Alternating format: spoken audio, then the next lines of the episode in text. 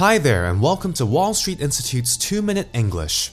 It's amazing how fast this year has flown by. It only felt like yesterday when I was handing out red pockets for Chinese New Year. But now it's already June. As the summer approaches, the weather is going to become a lot hotter and more humid.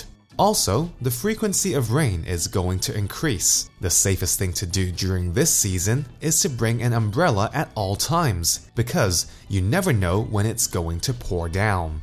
If it was raining when I walked out of the door, I would bring a big umbrella. Otherwise, I would just carry a foldable umbrella inside my bag so I wouldn't need to hold on to it.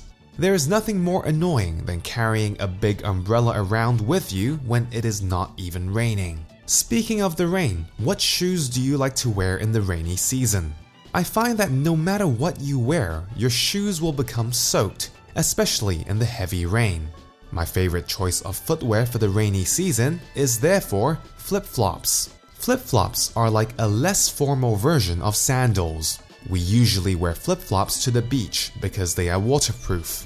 Some people wear flip flops to go to the wet market or when they go downstairs from their home to buy something. However, you would rarely see people wear flip flops inside the office. Obviously, whenever I wear flip flops, I would bring a change of shoes to wear inside the place of work. Another kind of footwear popular in the rain are Wellingtons or rain boots. These are 100% waterproof and go high enough to avoid water from getting inside. However, they tend to be more popular for women than men. The only time you see men wearing these kinds of boots would be those people working on construction sites and inside kitchens, but you would rarely see men wearing them on the streets.